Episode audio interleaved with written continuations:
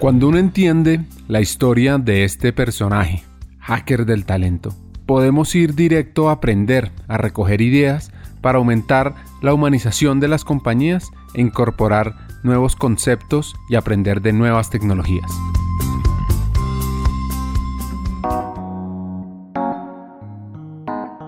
Para arrancar el lado B, es importante recapitular el lado A. Conocimos la historia de Camila, de cómo fue evolucionando en un rol de liderazgo hasta convertirse en la CEO de Procafecol.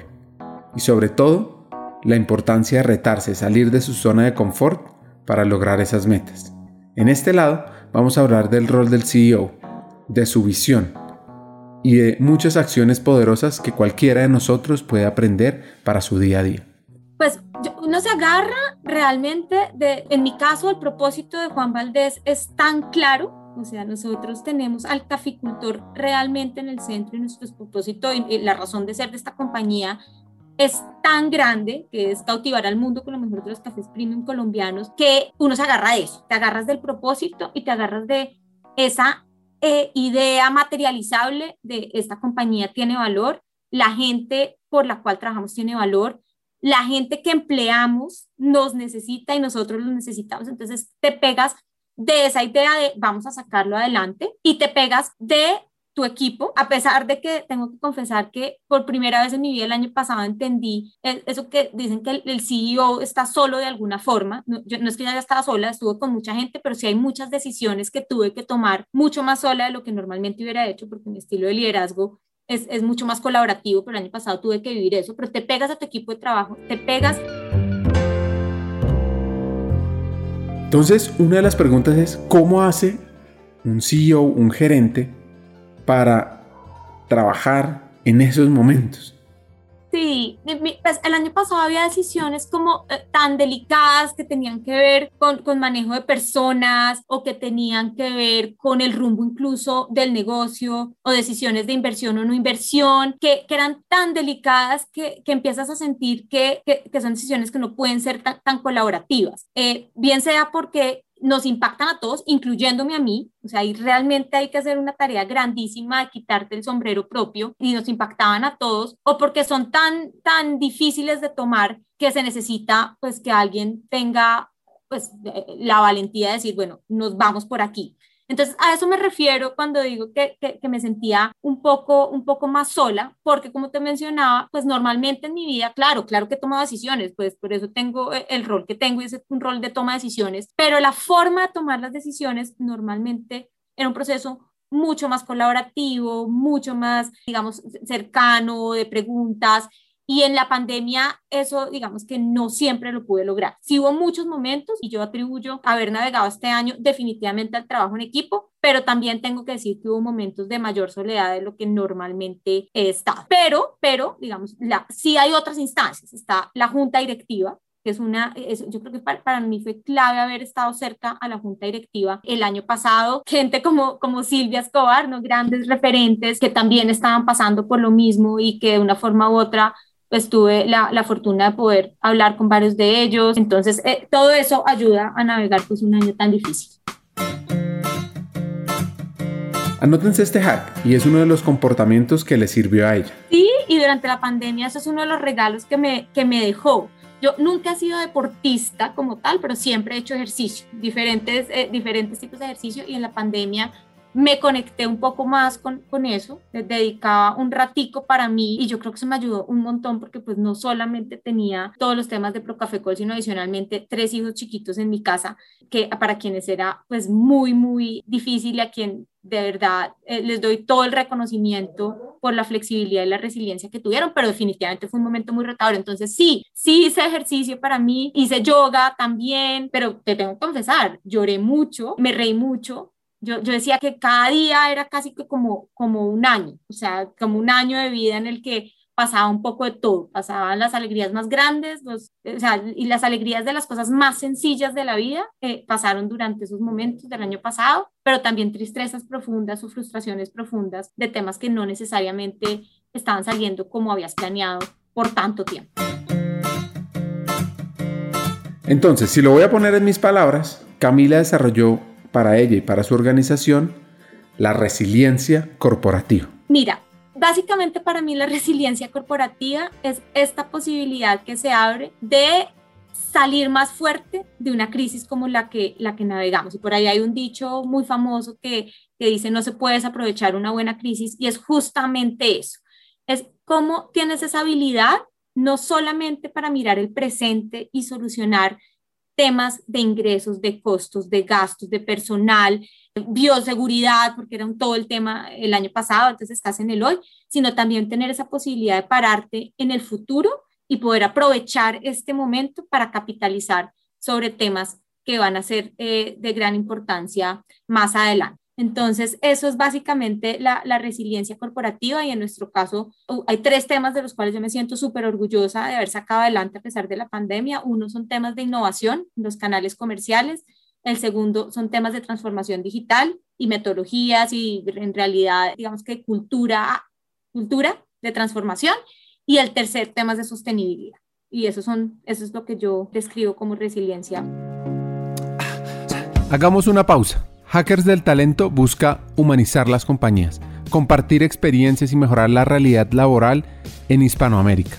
Necesitamos de una comunidad, porque solo es imposible. Así que tu apoyo es fundamental. ¿Cómo? Compartiendo nuestros episodios por WhatsApp, por las redes sociales, suscribiéndote a nuestras plataformas y comentando. Ya hay varios que se han montado en esta comunidad. Gracias a Crip Bogotá por tu apoyo y cerramos esta pausa. Continuemos con el episodio.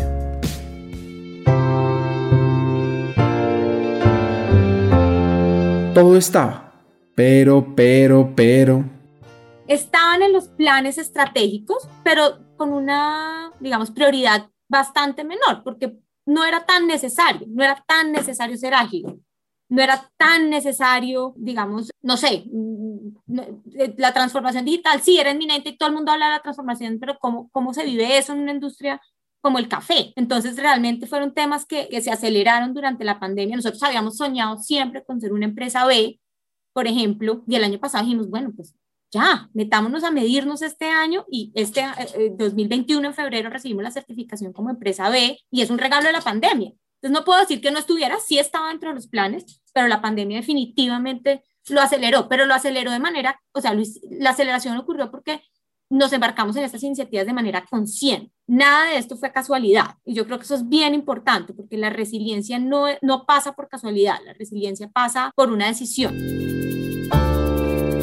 Arrancamos el lado A y el lado B hablando del renacimiento. Así que la pregunta es cómo se vive el renacer. Bueno, entonces ese renacer en Juan Valdés hoy en día se vive con un primer trimestre del 2021 que cerramos cumpliendo al 100% el presupuesto. Eso es una alegría enorme porque cuando hicimos el presupuesto, pues no sabíamos que nos iban a cerrar en enero y que vamos a tener eh, algunas piedritas en el camino. Mejor dicho, sí lo sabíamos, sí lo sabíamos que esto no era un año con una certidumbre normal, pero, pero digamos que se materializaron varias de las cosas que, que podían no salir tan bien y a pesar de eso cerramos un primer trimestre pues con un cumplimiento como el, como el esperado. Ese renacer se vive que si este año logramos un negocio estable, el próximo año ya vamos a poder estar pensando en retomar planes de crecimiento, planes de expansión en los diferentes canales comerciales, planes de fortalecimiento de marca, planes de seguir acelerando todos los temas de sostenibilidad en esta compañía, de talento, poder ser una empresa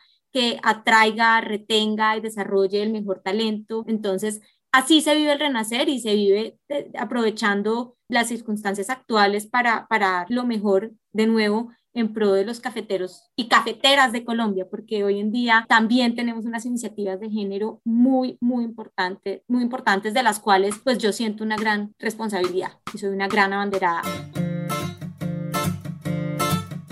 Una de las acciones que me fascina es lo que llaman mujeres cafeteras. Bueno, hay dos vías. La primera obviamente es una vía em, interna en Procafecol y es cómo aseguramos que Procafecol sea una empresa que, que le apunte a la equidad, a la diversidad y no solamente de género. Obviamente parte por el género, pero no solamente de género, y eso, eso se, se, se, refleja en que hoy en día somos 66% mujeres, que no tenemos una brecha salarial, que estamos midiéndonos para entender cuáles son nuestras principales oportunidades, que estamos creando por primera vez una política de género que estamos incorporando mejores prácticas de gobierno corporativo, no solamente de, este tipo eh, de género, sino en todo el, todo el sentido de la palabra, porque entre otros el, centro de la, de la estrategia de Procafecol es el valor compartido, que es esta generación de valor económico, social y ambiental. Entonces, en lo social está todo el tema de colaboradores en términos de equidad y diversidad pero adicionalmente en lo comercial.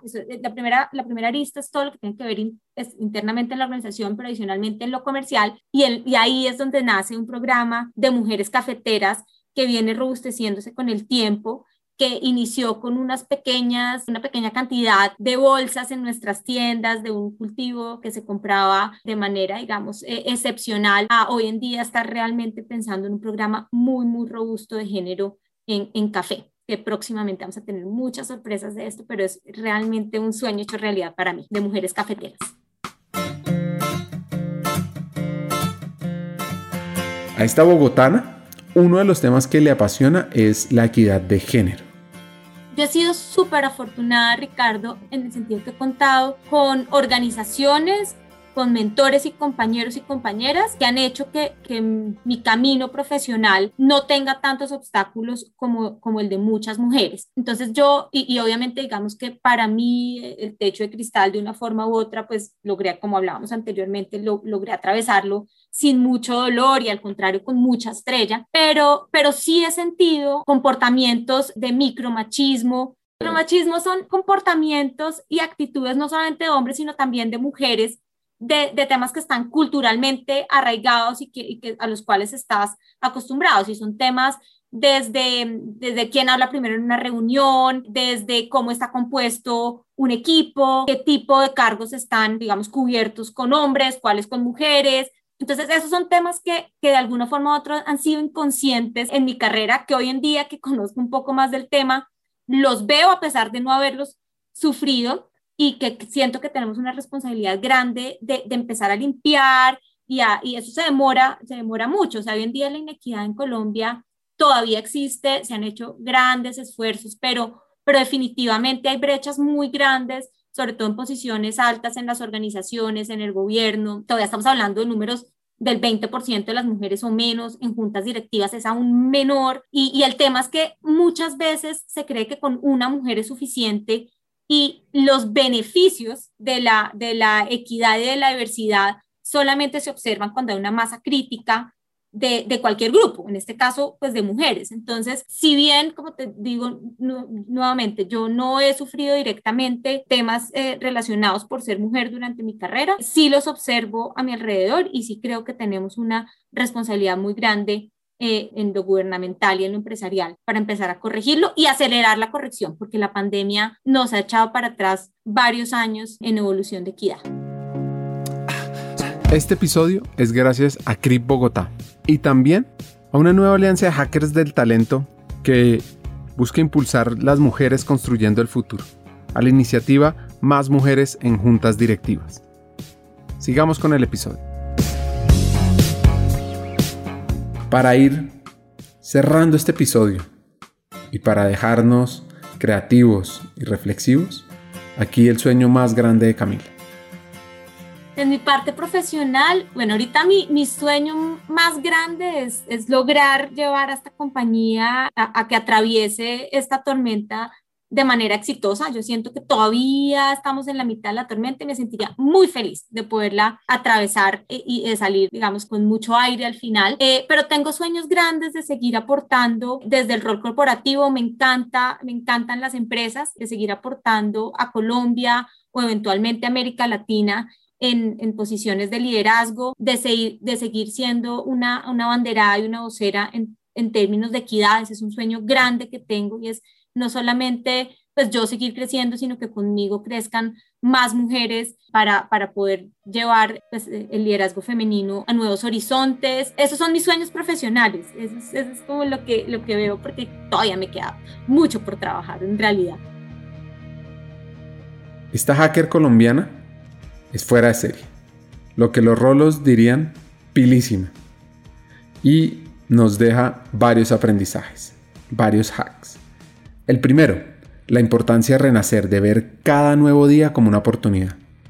El segundo, el rol de los mentores. No me canso de decirlo. Busquen un mentor que los guíe y que los confronte y que los acerque a sus metas. Y por último, es una labor de todos impulsar la equidad de género y aún más en las comunidades vulnerables de América Latina. Hasta un siguiente episodio y sigamos hackeando el talento.